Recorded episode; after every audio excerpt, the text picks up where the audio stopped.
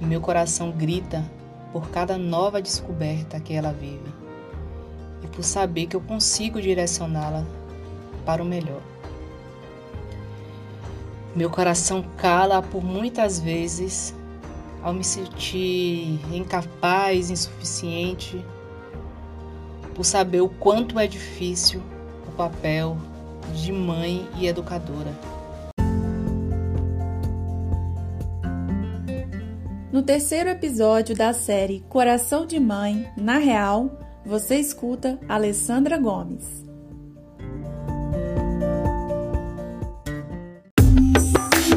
Mulheres, vamos conversar? Deixa eu falar. Saúde. Como assim? Vulnerabilidade social. Espiritualidade. Ela mereceu? Direito à prostituição. Me escuta. Este é o podcast Grito Mulher, da Rede Oblata.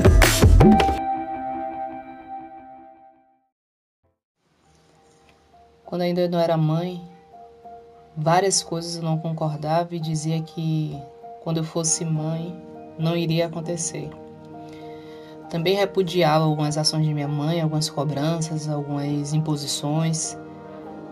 Mas aí eu virei mãe e precisei ressignificar e repensar várias coisas.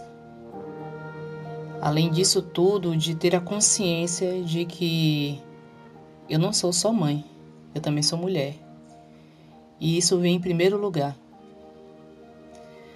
Maternar, a gente idealiza uma coisa e é completamente diferente na atuação.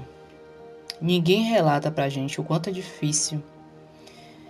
Ninguém relata o quanto a gente vai chorar, a gente vai sofrer, a gente vai se sentir sozinha.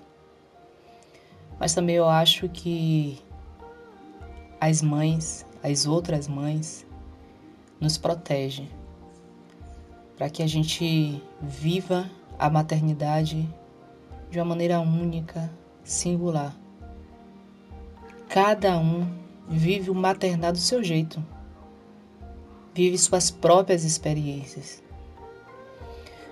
Por muitas vezes eu esqueço do autocuidado, de me dar prioridade e vejo que a prioridade alcança só minha filha.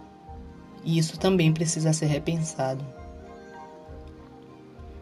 O meu coração chora quando eu vejo que minha filha precisa ser educada a se posicionar, a não ter medo, a ser forte, a lutar pelos seus direitos, pois vivemos em uma sociedade que as oportunidades são muito poucas e é uma sociedade extremamente desigual. Meu coração sorri ao saber que temos uma conexão e que o amor incondicional é que nos une todos os dias. Meu coração grita por cada nova descoberta que ela vive e por saber que eu consigo direcioná-la para o melhor. Meu coração cala por muitas vezes ao me sentir incapaz, insuficiente por saber o quanto é difícil o papel de mãe e educadora e de poder torná-la suficiente, capaz e plena.